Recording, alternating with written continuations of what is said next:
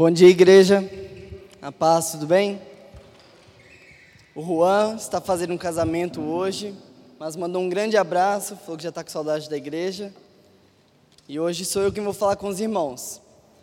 E a gente está na série Casas que Transformam a Cidade. E já tratamos aqui sobre a hombridade, paternidade, mulher virtuosa, casamento, papel dos filhos. E hoje trataremos sobre finanças, falando sobre generosidade. E a generosidade é uma virtude, é, é algo que eu creio que quando nós entendermos e nós colocarmos em prática, vai transformar não só a minha vida, a sua vida, o nosso lar, e o nosso lar vai começar a transformar a cidade. Porque a generosidade é um presente de Deus, a generosidade é algo que Deus faz por nós. No dicionário, generosidade é definido como virtude daquele que se dispõe a se sacrificar por benefícios de outros. Vou repetir. Generosidade é uma virtude daquele que se dispõe a se sacrificar a benefícios de outros. Por isso a generosidade, ela é uma prática bíblica, cristã e contemporânea. A generosidade nos mostra que enquanto o mundo pergunta quanto você tem, Deus pergunta: o que você faz com o que você tem? Enquanto o mundo, o mundo pergunta qual o valor da sua oferta, Deus pergunta: como que foi essa oferta no seu coração? Nós olhamos o valor, Deus olha o sacrifício. Por isso que a generosidade é algo que não é deste mundo. A generosidade não é algo que a gente nasce, a generosidade é algo que a gente precisa praticar. Abra sua Bíblia aí em 2 Coríntios.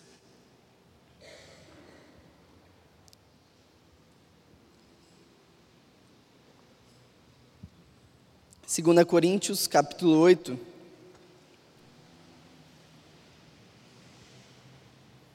Nós vamos ler do versículo 1 ao versículo 11.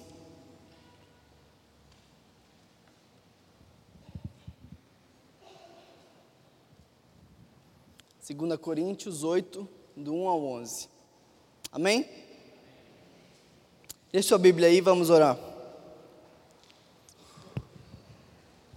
Mas antes de orar, eu queria te convidar a não só escutar minha oração, mas a orar de verdade. Porque eu costumo falar para os nossos jovens que a gente só vai ouvir a Deus de um jeito do qual a gente nunca ouviu, quando a gente buscar de um jeito do qual a gente nunca buscou. Então, eu te convidar nesse momento realmente orar pedir para que Deus esvazie o seu coração, para que Deus esvazie a sua mente, para que a única voz que fale contigo nessa manhã seja a voz de Deus, para que o Espírito Santo te ajude a entender aquilo que eu vou falar, para que o Espírito Santo intermedie aquilo que eu vou falar e aquilo que você vai receber. Porque o que faz de uma pregação ser boa não é o pregador, mas é o quanto a gente ouve e o quanto a gente coloca em prática. Vamos orar? Paizinho, nós te agradecemos, Deus porque o Senhor é lindo. O Senhor é lindo ao ponto de não ser um Deus que fica aí sentado só nos assistindo, mas é um Deus que quer fazer parte, é um Deus que quer ajudar, é um Deus que nos levanta, é um Deus que nos ensina, que nos ajuda passo a passo, Pai. Obrigado por essa série tão completa que tem tratado as nossas vidas, tratado os nossos lares. Nos ajude a compreender aquilo que o Senhor tem para falar hoje, Pai que apesar dos meus erros, apesar das minhas falhas, o Senhor possa falar à tua igreja nessa manhã. Que apesar das falhas da tua igreja, o Senhor possa falar com eles nessa manhã. Que ninguém saia daqui sem entender aquilo que o Senhor tinha para falar, mas que todos possamos sair daqui com um propósito, com uma missão de mudar o mundo lá fora, Pai. Nos ensine a ser generosos como o Senhor é. Essa é minha oração, no nome de Jesus, amém. Antes de nós lermos, eu quero pincelar um pouco o contexto para você entender o que estava acontecendo quando Paulo escreveu essa carta aí. No, na, no reinado do imperador romano Cláudio, na época lá do imperador romano Cláudio, uma grande fome atingiu o mundo inteiro. E isso já tinha sido profetizado por Ágapo em Atos. E aí essa fome atingiu o mundo de tal forma que os cristãos que moravam em Roma foram expulsos. E uma pobreza assoladora atingiu os cristãos da Judéia. Então os discípulos que estavam em Antioquia, de acordo com seus recursos, com o que podiam, enviavam socorro a esses irmãos que moravam na Judéia, através de Saulo, e de Barnabé. Então, Paulo, quando ele é enviado aos gentios, ele assume o compromisso de não se esquecer dos pobres, o que ele realmente tenta fazer. Agora que a gente já entendeu, vamos ler o que, que Paulo fala do 1 até o 11. Agora, irmãos, queremos que vocês tomem conhecimento da graça que Deus concedeu às igrejas da Macedônia. No meio da mais severa tribulação, a grande alegria e a extrema pobreza deles transbordaram em rica generosidade. Pois dou testemunho de que eles deram tudo quanto podiam e até além do que podiam por iniciativa própria. Eles nos suplicaram insistentemente o privilégio de participar da assistência aos santos. E não somente fizeram o que esperávamos, mas entregaram-se primeiramente a si mesmos ao Senhor e depois a nós pela vontade de Deus. Assim, recomendamos a Tito, visto que ele já havia começado, que completasse esse ato da graça da parte de vocês. Todavia, assim como vocês se destacam em tudo, na fé, na palavra, no conhecimento e na dedicação completa e no amor que vocês têm por nós, destaquem-se também neste privilégio de contribuir. Não estou dando uma ordem, mas quero verificar a sinceridade do amor de vocês, comparando-o com a dedicação dos outros. Pois vocês conhecem a graça do nosso Senhor Jesus Cristo, que sendo rico, se fez pobre por amor de vocês, para que por meio de sua pobreza vocês se tornassem ricos. Este é o meu conselho.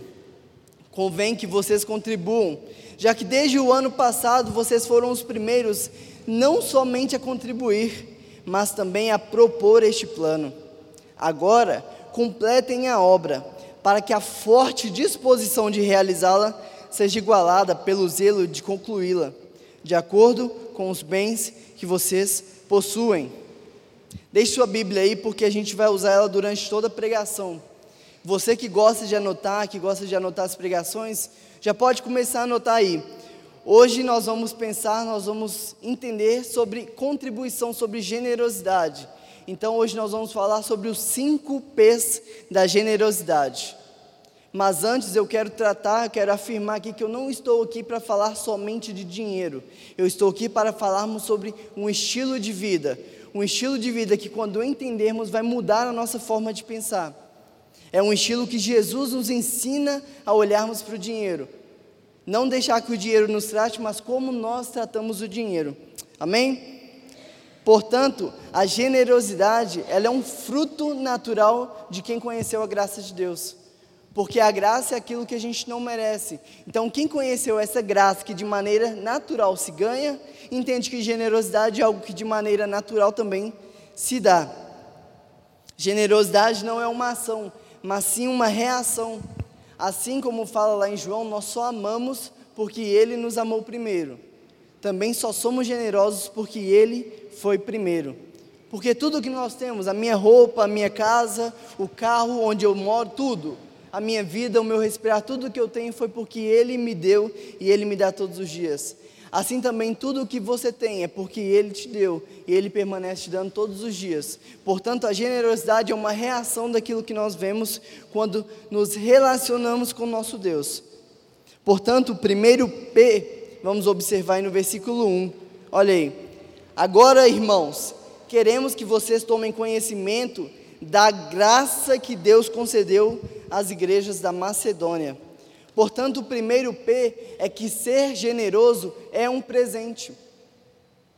Ser generoso é um presente, porque o que Paulo está dizendo é que Deus concedeu uma graça às igrejas da Macedônia de quê? De poder contribuir. E nós entendemos que graça é um favor imerecido é algo que eu não mereço, mas que Deus faz por mim. Portanto, eu não mereço poder ajudar, eu não mereço poder contribuir, eu não mereço poder ser generoso porque eu não tenho nada. Tudo que eu tenho vem de Deus, tudo que eu tenho foi Deus que deu. Portanto, quando Ele me dá o privilégio de ser generoso com alguém, é um presente. É normal a gente achar que quando a gente é generoso, quando a gente ajuda, quando a gente reparte, nós estamos fazendo algo para alguém. Só que o que Paulo está dizendo é que, no ponto de vista cristão, quando eu ajudo alguém, não é algo que eu estou fazendo, mas é algo que Deus faz através de mim. E pelo contrário, quando a gente ajuda alguém, a gente recebe mais do que dá. Porque quando eu ajudo, quando eu sou generoso, quando eu contribuo, eu estou trazendo sobre mim aprendizado. Eu estou trazendo sobre mim a imagem e a semelhança de Deus. Quando eu ajudo, quando eu contribuo, Deus está me ensinando, Deus está me abençoando. Então, ajudar, ser generoso, tem mais a ver com a gente do que com o outro. Por isso, ser generoso é um presente. Deus está dando a você o privilégio de contribuir com algo que é dele. É como no dia dos pais, uma criança pequena que chega para o seu pai e pede para ele dinheiro para comprar um presente de dia dos pais para ele. Ser generoso é eu usar aquilo que Deus me deu para ajudar outras pessoas, por isso é um presente. É eu pegar aquilo que Deus está me dando e falar para outra pessoa: olha, toma, isso é o que eu posso fazer, isso é o que eu posso te ajudar. Eu amo a música dos Arrais que fala que o reino de Deus é como cantar de uma guerra, é como cantar a vitória de uma guerra que eu nem precisei lutar. Portanto, ser generoso é como presentear com algo que eu nem precisei trabalhar para comprar. É algo que eu tenho por herança, é algo que eu tenho por graça. Deus nos dá o presente de poder presentear com o que é dele. Nós precisamos entender o reino de Deus como mordomos que tem como trabalho administrar e multiplicar aquilo que Deus confiou em nossas mãos. E qual que é a melhor forma de multiplicar? É repartindo. Nós temos que entender que tudo aquilo que Deus coloca em nossas mãos, um dia Ele vai pedir conta daquilo que a gente fez, de como usamos o nosso recurso, de o que fizemos com tudo que Ele tem nos dado. Porque quando a gente retém, aquilo fica ali, mas quando eu reparto, aquilo se multiplica e eu gero vida. Portanto, o primeiro P é o P do presente. E junto com o primeiro P, eu quero te fazer uma primeira pergunta. Como você tem usufruído deste presente que Deus te deu? Como você tem usado deste presente que Deus te deu de poder repartir tudo que Ele tem te dado? O primeiro P é que ter um estilo de vida generoso é um presente, é uma dádiva. O segundo P é o P do prazer. Acompanha comigo do versículo 2 ao versículo 4.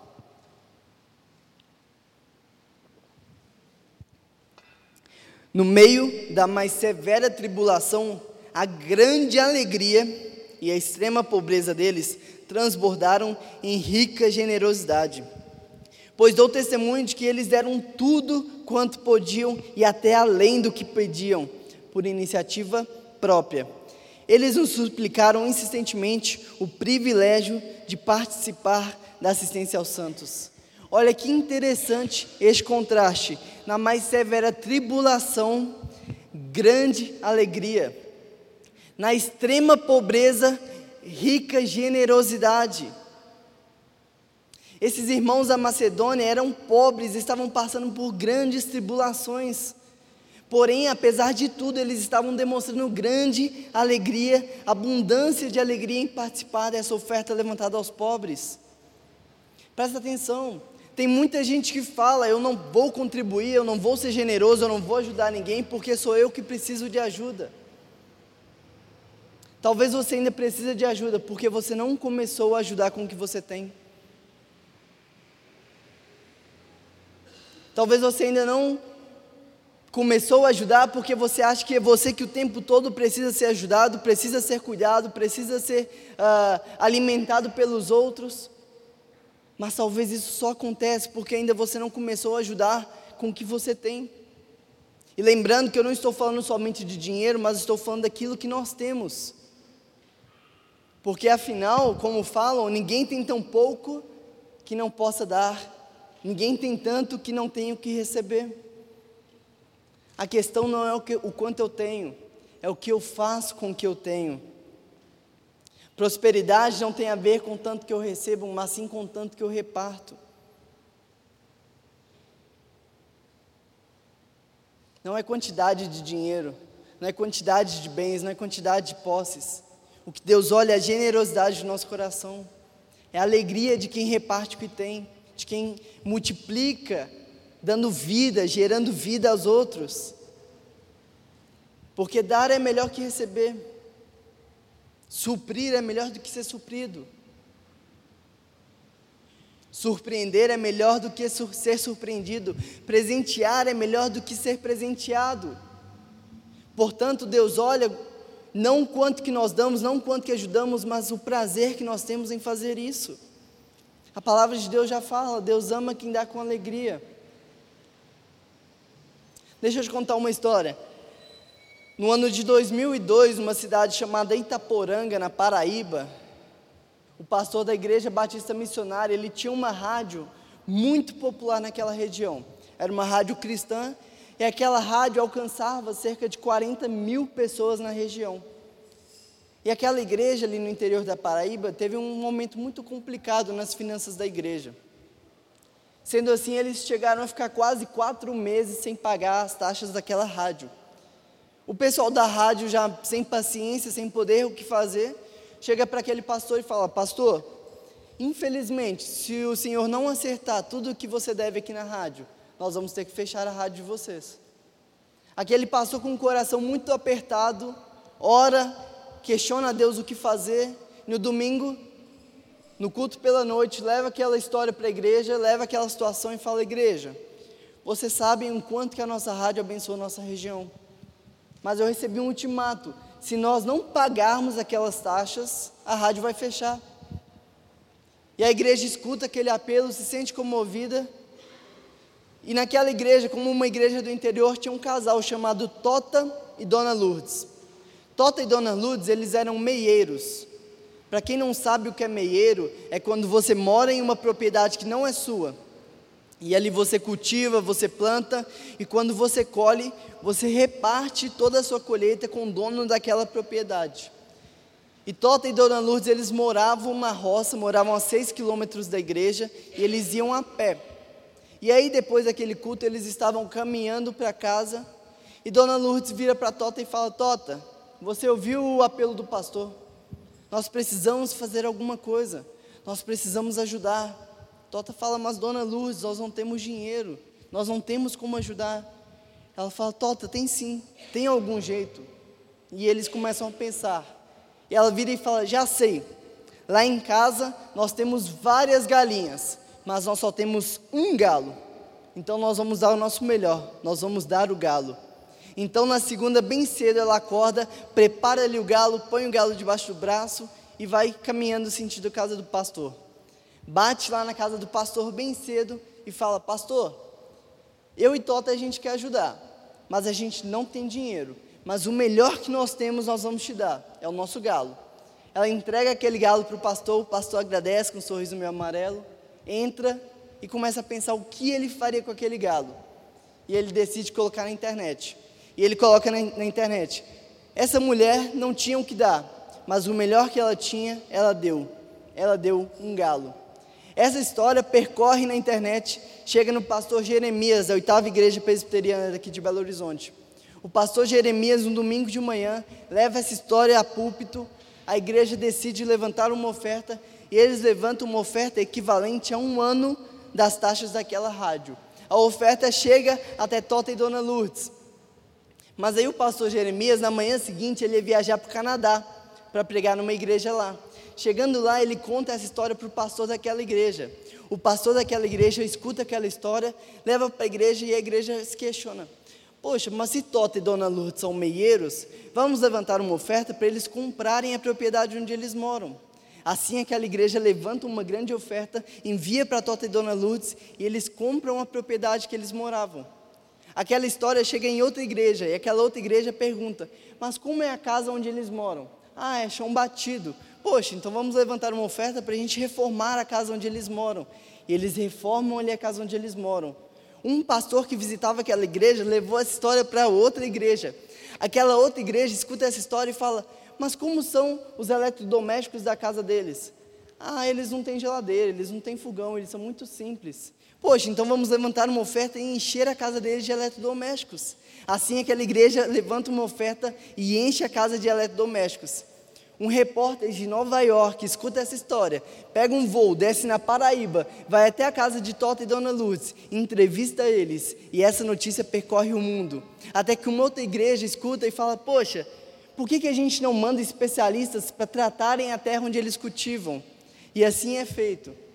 Tudo isso porque aquela mulher deu com prazer o melhor que ela tinha. Ela não só transformou a história da igreja, como transformou a história da sua família. Deus ama quem dá com alegria, Deus ama quem dá com prazer. Mas presta atenção, ela deu um galo. Ela deu um galo. Talvez se ela vendesse esse galo, não ia dar nem 10 reais direito. Mas esse galo que ela deu com alegria e com prazer transformou a vida dela e do local onde ela vivia. Deus não olha o volume da sua oferta, Deus não olha o volume da sua generosidade, Deus olha a intenção do seu coração, porque Ele ama quem dá com prazer, Ele ama quem dá com alegria. O que você tem feito com o que Deus te deu? A alegria desses irmãos da Macedônia que nós vemos aqui no texto é tamanha em que Paulo ele não precisa fazer apelo emotivo, apelo sensacionalista. Paulo não precisa nem pedir. É como se Paulo estivesse dizendo: Olha, vocês estão apertados, vocês estão com dificuldades, não precisam ajudar. E ele dizendo: Não, Paulo, nos deixe participar desse presente, de participar do que vocês estão fazendo por aquela igreja nos deixe participar desse privilégio de fazer parte do que Deus está fazendo no mundo. Nós queremos ajudar, nós temos pouco, mas nós queremos participar. Muitos de nós acabam perdendo o foco no caminho, achando que a gente vai ter muito quando tiver muito bem acumulado, quando tiver uma garagem cheia. Porém, no reino de Deus é diferente. A palavra de Deus nos mostra que quem for fiel no pouco vai ser fiel sobre o muito.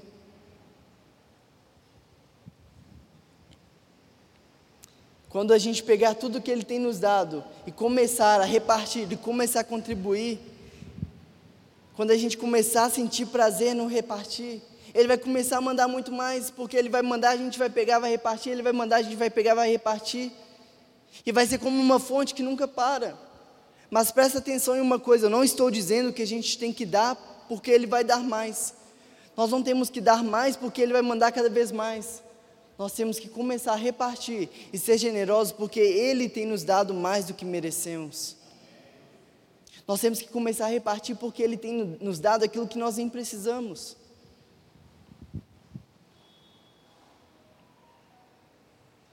É como um rio que flui.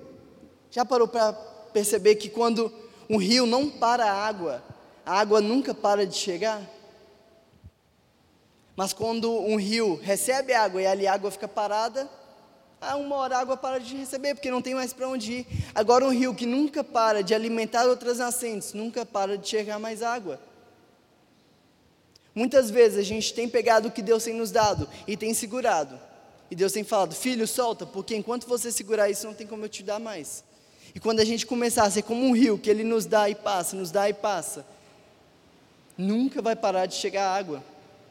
E mais uma vez eu friso aqui que eu não estou falando de dinheiro, eu estou falando sobre um estilo de vida de generosidade, no qual no mundo onde todo mundo só quer receber, nós vamos fazer a diferença quando começarmos a repartir. Você põe o seu dinheiro, você põe a sua riqueza, você põe a sua vida aonde você acredita. Mas presta atenção, prosperidade, mais uma vez eu falo, não é ter de sobra. Prosperidade, sabe o que, é? É onde eu estar, não faltar nada para ninguém. Prosperidade não é eu vir aqui na igreja e mostrar que eu tenho mais do que todos vocês. Prosperidade não é eu ir num restaurante e me esbanjar enquanto meu irmão não tem. Prosperidade não é eu ter o melhor carro do ano enquanto as pessoas estão passando dificuldade. Prosperidade é onde eu estar, não faltar nada para ninguém, porque eu estou preocupado com todo, eu estou preocupado com o meu corpo, eu estou preocupado com a unidade. Prosperidade não é o quanto eu tenho, é o que eu faço com o que eu tenho. Como eu falei, a gente coloca o nosso dinheiro, a gente coloca a nossa vida, coloca os nossos tesouros onde a gente acredita. Sabe onde Deus colocou o tesouro dele? Onde, onde ele acreditava. nas pessoas. O melhor lugar para você colocar suas riquezas, colocar o seu dinheiro, colocar a sua vida são em pessoas. Deus nos ensinou que esse é o melhor investimento. A sua alegria não deve estar em ver sua conta gorda, sua casa cheia de móveis novos, sua garagem cheia de carros. A sua alegria deve estar em ver Deus usando os recursos que Ele te deu para abençoar outras vidas. Sua alegria deve estar em participar do que Deus está fazendo. Viva por coisas eternas, não viva por coisas temporais, por coisas que desvalorizam, por coisas que perdem o valor. Viva por coisas que vão perdurar por toda a eternidade. Aonde você tem depositado a sua riqueza? Aonde você tem depositado aquilo que Deus tem te dado? E agora eu quero te fazer uma segunda pergunta. Na hora da generosidade, na hora de ser generoso, qual P domina o seu coração? O P do prazer ou o P do pesar? Porque Deus deixa muito claro que Ele ama quem dá com alegria, com prazer, não é com pesar.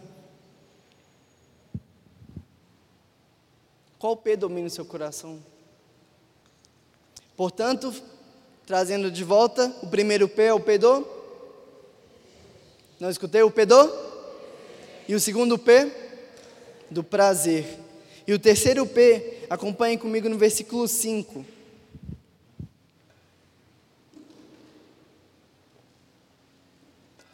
E não somente fizeram o que esperávamos, mas entregaram-se primeiramente a si mesmos ao Senhor e depois a nós, pela vontade de Deus.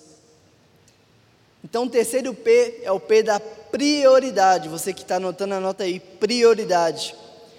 Talvez até hoje você não tenha sido muito generoso e muito menos dado a sua vida para Deus. Talvez até hoje, como eu falei, você tenha tentado segurar tudo em suas mãos e não tem deixado isso fluir, mas você tem olhado para a sua vida e falado, cara, não está fazendo sentido, porque eu já conquistei o que eu queria, eu já comprei o que eu esperava, e agora o que, que eu faço da minha vida? Ou talvez você até tenha tentado ser generoso, mas não entregou o seu coração a Deus. Saiba que, primeiramente, antes de tudo, o que Deus mais quer é o seu coração. Porque foi no seu coração que Ele apostou toda a riqueza que Ele tinha. Porque foi em você que Ele entregou tudo o que Ele tinha. Olha o que Paulo está falando, eles se entregaram primeiramente a Deus. Eu aprendi que quando a gente se entrega para Deus, Ele não nos deixa faltar. Eu já contei aqui algumas vezes a minha história de quando eu tinha 18 anos, morava aqui em Belo Horizonte, Deus me chamou para ir lá para o Rio Grande do Sul, para estudar e fazer missões. E quando Deus me chamou, a minha família não acreditou muito. Falou, Renan, você está ficando doido? Rio Grande do Sul? A gente nunca nem foi no Rio Grande do Sul. Eu falei, não, Deus está colocando isso no meu coração. E eles falaram, olha, a faculdade mandou uma lista de coisas que você precisa. Não mandou? Mandou. A gente não tem condições de te dar nada disso. Então vamos orar. Se for de Deus mesmo, aí vai dar. Falei, beleza, vamos orar. Naquela lista, entre as principais coisas que tinham, que a gente não tinha condições de comprar, era um notebook, um tênis de caminhada, a primeira mensalidade da faculdade, que era R$ 1.400, e as passagens de avião, na época, isso no ano de 2014. Beleza, meu sobrinho Noah nasceu, meu sobrinho mais velho, fomos a São Paulo visitar. Assim que entramos no condomínio onde o Juan morava, tinha uma bancada uma caixa da Nike, uma placa escrito doce. Quando eu fui ver, um tênis novo, nunca usado da Nike, no meu número. Falei, é, pode ser que seja de Deus mesmo. Voltei para BH e continuamos orando. E isso eu não tinha compartilhado com ninguém, a igreja não sabia disso. Uma irmã da igreja chega para mim e fala: Olha, meu marido é espírita, mas ele mandou te entregar esse notebook. Eu, é, acho que é de Deus mesmo. E aí, beleza, peguei o notebook, só faltava aquela mensalidade. A igreja faz um culto de despedida para me enviar para o campo, para orar por mim. No final daquele culto, uma irmãzinha, uma senhorinha, gracinha, chega para mim e fala: Olha, tem um ano que eu estou juntando esse dinheiro. E Deus te mandou te dar. Não sei porquê, mas Ele mandou te dar. Eu pego aquele envelope, coloco na minha Bíblia, vou para casa. Quando eu chego em casa, eu abro aquele envelope, tinham exatamente o valor de R$ 1.400. Durante a semana, uma irmã chega para mim e fala: Olha, comprei para você e para sua mãe, para ela poder te acompanhar, a passagem para o Rio Grande do Sul. E comprei também a passagem para ela poder voltar. E desde então, eu aprendi que quando a gente coloca primeiramente o nosso coração na obra de Deus, Ele sustenta. Porque a luta não é nossa, a luta é dele. Ele só nos convida a cantar dessa guerra que Ele lutou por nós. Aonde está a sua prioridade, irmão? A cada novo desafio eu vejo uma nova oportunidade de presenciar os milagres de Deus. E desde então eu nunca tive sobrando, mas também nunca me faltou para poder ajudar ninguém. E isso não é algo que vem de mim, isso é algo que vem de Deus. Outro ponto interessante é que quando a gente pensa em generosidade, a gente pensa em oferta, é normal a gente pensar naquilo que nos sobra. A gente olha para o orçamento e fala, ó, oh, esse mês vai sobrar cinco reais, esses cinco reais eu posso ajudar. Ah, esse mês vai sobrar dois reais, eu posso ser generoso. Deixa eu te contar uma verdade dura. Deus não quer a sua sobra. Deus não precisa da sua sobra. Ele quer aquilo que vem do seu coração. Talvez há irmãos aqui que dão dois, três mil reais, mas dão de sobra. Isso não agrada a Deus. Talvez há pessoas aqui que dão dez reais, mas esses dez reais são tudo o que tem e elas acham pouco. Mas por ser tudo o que tem, esses dez reais alegram a Deus. É como aquela viúva que quando Jesus conta que todos estavam indo depositar ali aquela viúva depositou muito pouco, mas aquele pouco agradou a Deus. Eu imagino que naquele dia tiveram caras ali que depositaram cinco, dez vezes mais do que aquela viúva depositou. Mas Jesus fala que não agradou a ele porque aquela viúva depositou tudo o que ela tinha. E o que vale, eu repito mais uma vez, não é o valor da oferta, mas o que vale é que aqueles dez reais da segunda pessoa, a confiança dela não está nos dez reais, mas está em quem ela entregou a confiança dela está para quem ela depositou aqueles 10 reais. A nossa oferta, a nossa generosidade vai agradar a Deus quando for de coração, quando for sacrificial. E aí, depois de morar no Rio Grande do Sul, Deus me chamou para ir para São Paulo. E aí, em São Paulo, foi um tempo de vacas gordas. Eu estava bem, estava legal. Eu já estava morando em São Paulo há quase três anos. Estava na primeira igreja batista de Guarulhos. E quando o Juan chegou aqui, ele me fez um convite ele foi muito sincero. O Juan falou: Renan, eu sonho em te trazer para pastorear a juventude aqui, mas eu não consigo te pagar o que você recebe aí.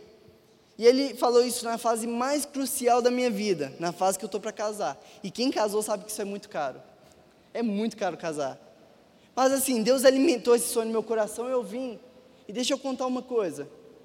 Talvez eu lá em São Paulo, eu trabalhando, eu poderia até pagar tudo. Mas quando eu venho, eu coloco tudo que eu tenho nas mãos de Deus, eu me coloco à disposição de viver com aquilo que Ele me dá. Ele tem feito muito mais do que eu poderia fazer. Ele não só tem realizado os nossos sonhos de casamento, como tem nos dado uh, condições de ajudar outras pessoas que estão na mesma situação. O que vale não é o quanto que a gente entrega, o que vale é a prioridade do nosso coração. Portanto, o terceiro P é o P da prioridade.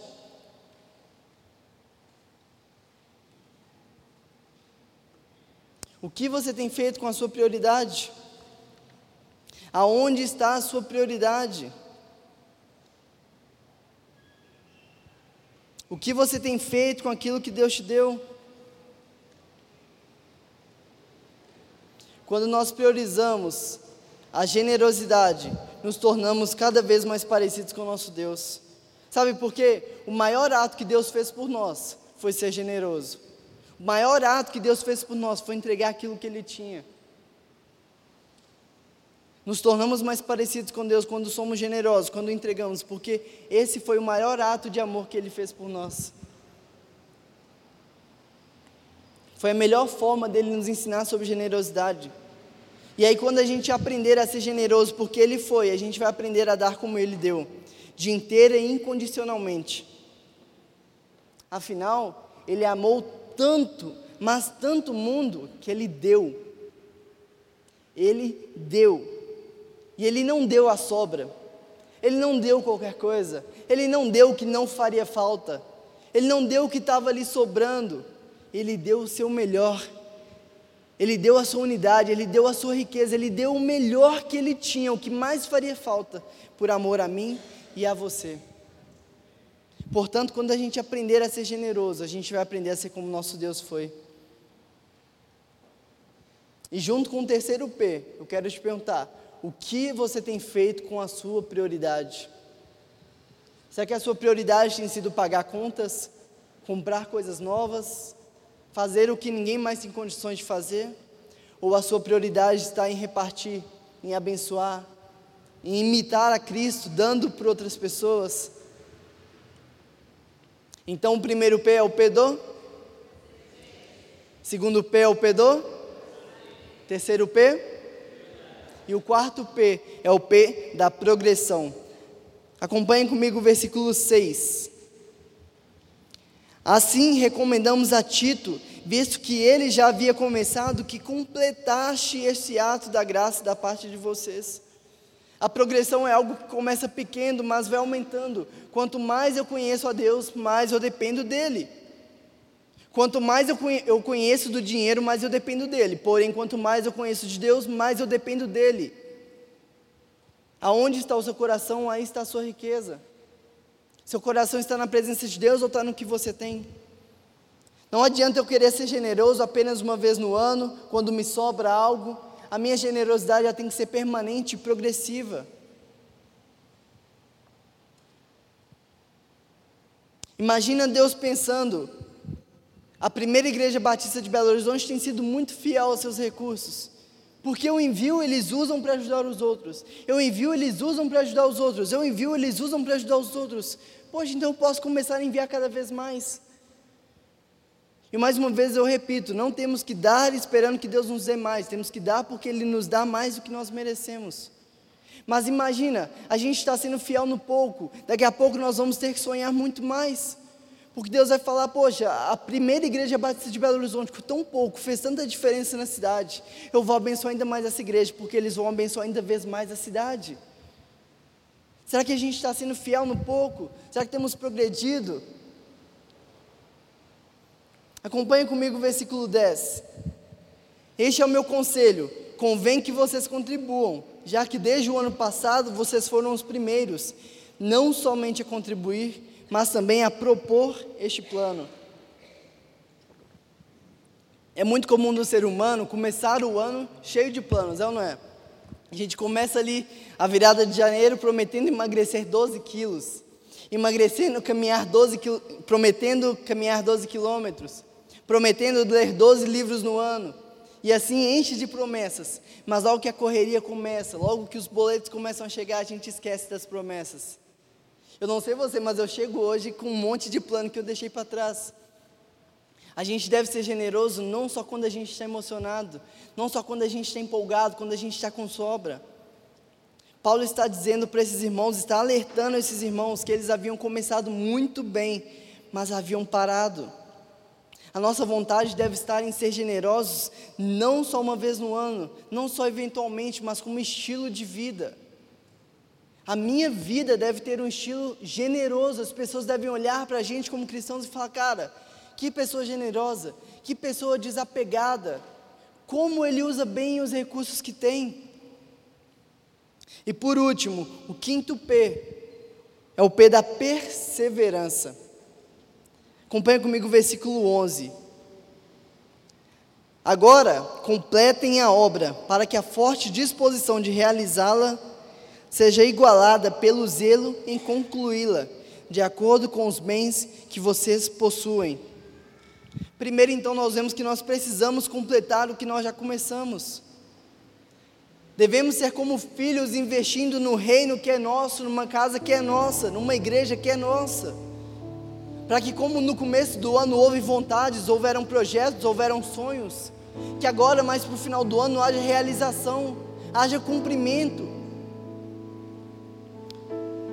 Precisamos ser proporcionais, sendo medido, sendo generosos na medida em que temos recebidos. Como eu falei, aí Deus vai olhar e falar assim: Cara, você tem usado cada vez melhor o que eu tenho te dado, então eu vou te dar mais. O que eu tenho te dado não tem parado nas suas mãos, sempre que eu te dou, você ajuda, você reparte, então eu vou enviar mais. Você não tem segurado água nas suas mãos, então vou fazer de você como um canal de água onde eu mando e essa água alimenta alguém, onde eu, onde eu mando e essa água mata a sede de alguém, onde eu mando e essa água gera vida. Devemos repartir primeiro e comer depois. Porque a semente que multiplica não é a semente que comemos, mas a, semente que semeamos. Eu vou repetir. Devemos repartir primeiro e comer depois, porque a semente que multiplica não é a semente que a gente come, é a semente que a gente semeia.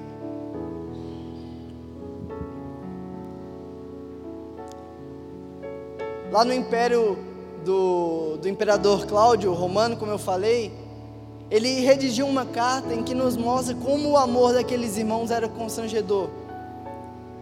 O texto fala que aqueles irmãos eles vendiam todas as suas posses para ajudar os outros. Não estou falando para a gente fazer isso. Não estou falando para você vender tudo que você tem e dar para a igreja, para a igreja ajudar alguém. Mas a gente não pode deixar de aprender com eles, de como eles eram desapegados, de como a vida deles não estava naquilo que eles tinham, mas na vida do Deus que dava tudo para eles. Esse imperador ele escreveu uma carta, e essa carta nos mostra como era tudo que esses irmãos faziam. Ele estava muito triste, ele lamenta nessa carta o avanço do cristianismo, porque essa nova religião estava afastando as pessoas dos deuses romanos. Essa nova religião estava afastando as pessoas de se dobrarem ao Império Romano. Olha o que ele escreve. O cristianismo tem crescido especialmente por meio do serviço amoroso que presta a desconhecidos, por meio de sua cuidadosa atenção e também ao enterrar mortos. É um escândalo que não haja um único cristão que seja mendigo e que os cristãos não se preocupam apenas com os seus pobres, mas também com os nossos, enquanto aqueles dentre o nosso povo pedem em vão pela ajuda que deveríamos prestar. Eu não sei você, mas quando eu li isso, eu pensei, cara, era isso que a prefeitura de Belo Horizonte devia estar falando da gente. Era isso que o governo devia estar falando das igrejas. Eles ajudam o que nós deveríamos estar ajudando, eles fazem o que nós deveríamos estar fazendo.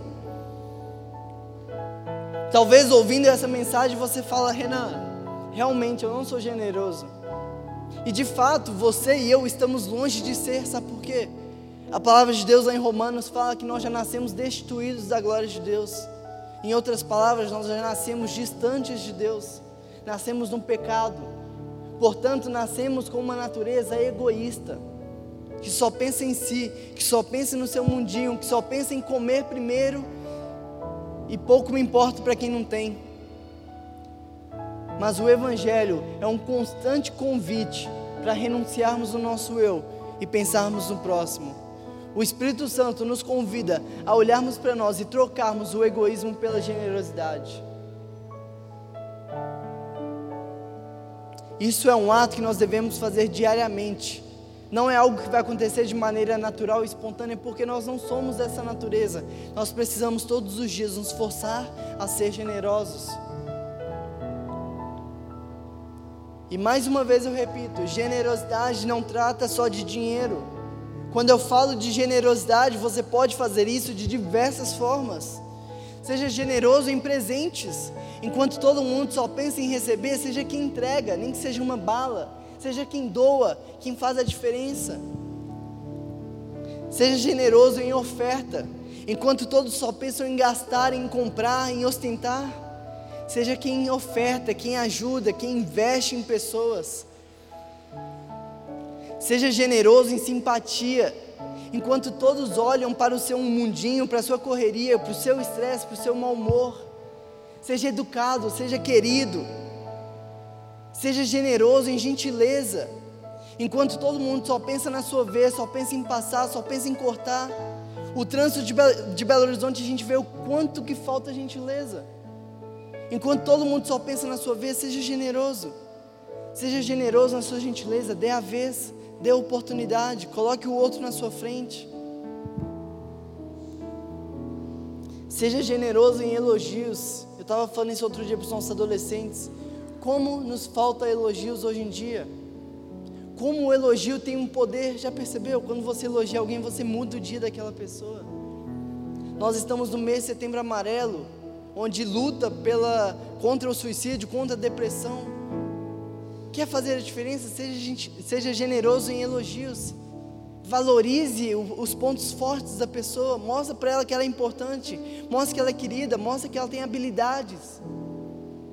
Você, pai e mãe, seja generoso nos elogios aos seus filhos.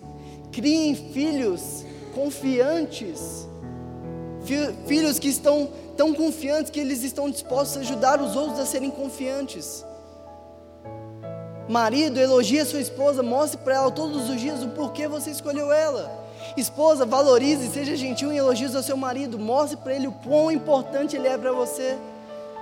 Filhos, sejam generosos em elogiar aos seus pais, sejam gratos. Porque a gentileza, a generosidade é o maior ato de gratidão.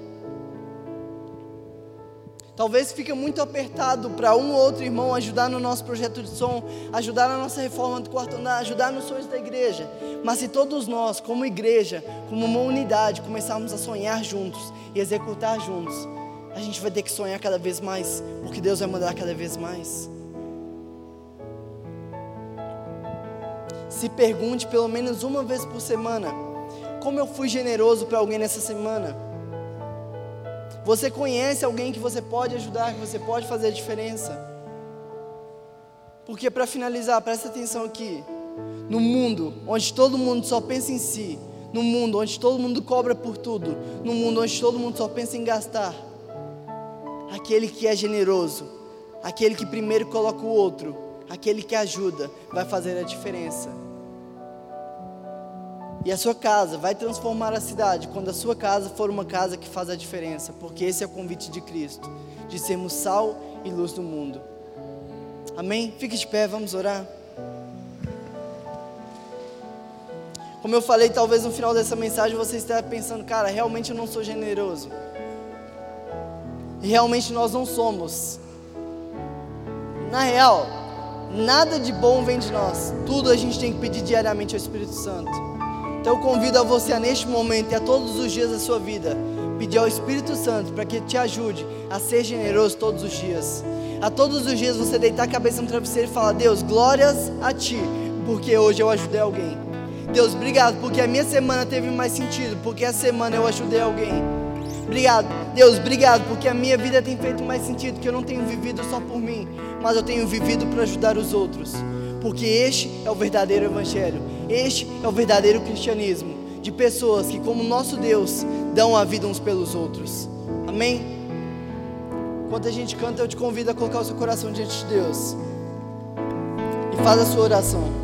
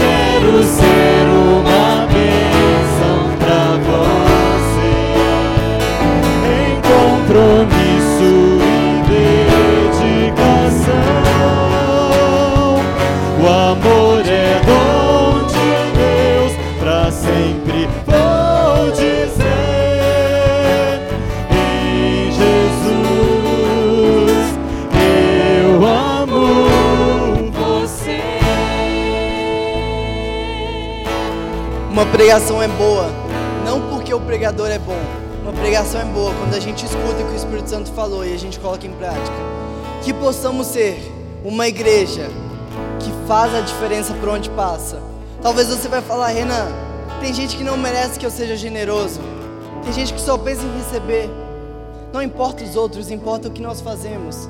Faça por amor a Deus e Ele vai te mostrar que você está no caminho certo. Faça por amor a Ele e Ele vai continuar te alimentando. Amém? Vamos orar? Paizinho, obrigado por tua palavra. Obrigado porque o Senhor é vivo e continua falando conosco todos os dias, Pai. Nos ajude nesse desafio de sermos generosos, de fazer a diferença, de impactar o mundo, dando tudo aquilo que a gente pode: simpatia, gentileza, amor, fazendo a diferença, repartindo tudo aquilo que o Senhor tem nos dado, Pai.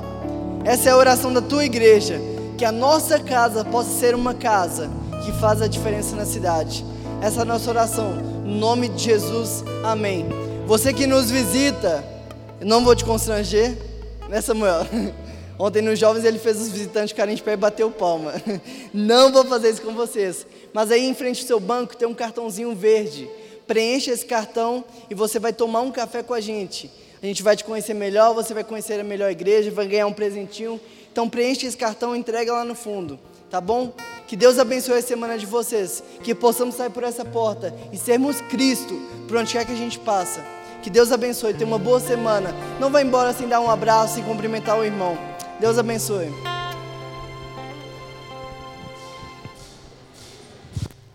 Maravilhosa graça,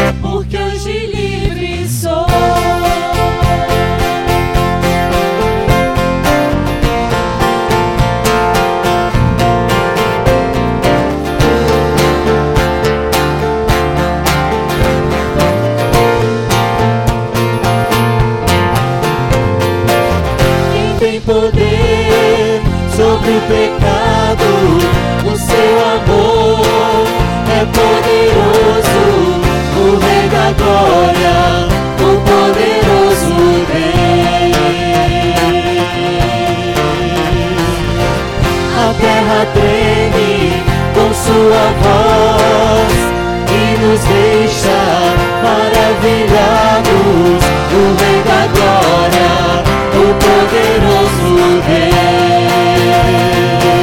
maravilhosa graça, teu amor que